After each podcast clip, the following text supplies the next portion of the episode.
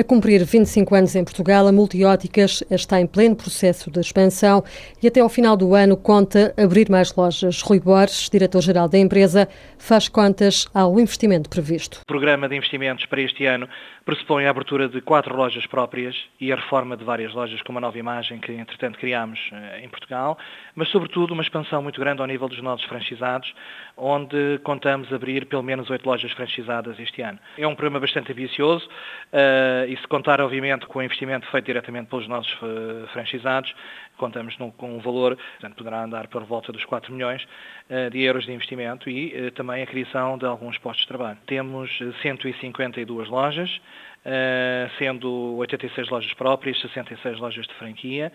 Procuramos chegar ao final do ano com 160 lojas e, portanto, a, a, grande, a, grande, maioria das aberturas que ainda falta até ao final do ano serão lojas franchizadas. Vai ser possível criar 35 novos postos de trabalho até ao final do ano.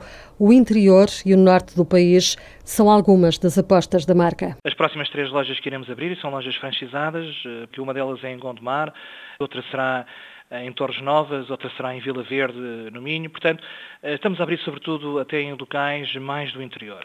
As grandes localidades como Lisboa, Porto, Braga, ehm, estão Aveiro, enfim, eh, a parte litoral, temos uma cobertura muito boa.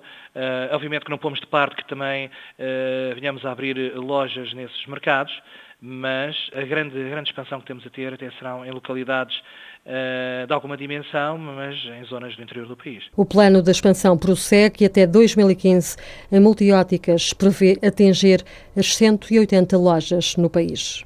A partir de amanhã e até à próxima quarta-feira, dia 26, a cidade de Lisboa é palco da convenção anual do Rotary Internacional.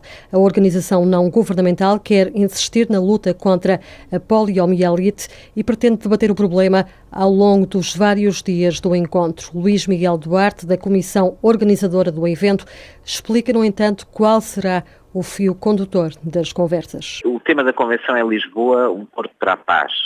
Ou seja, no fundo nós vamos concentrar-nos em tudo aquilo que cada um pode fazer, sejam os clubes rotários, seja cada rotário individualmente, para conseguir construir uma paz duradoura. Não a paz no sentido da ausência de guerra, mas no sentido da, da tolerância, da possibilidade das crianças poderem ter ensino, acesso básico à água, à educação, etc.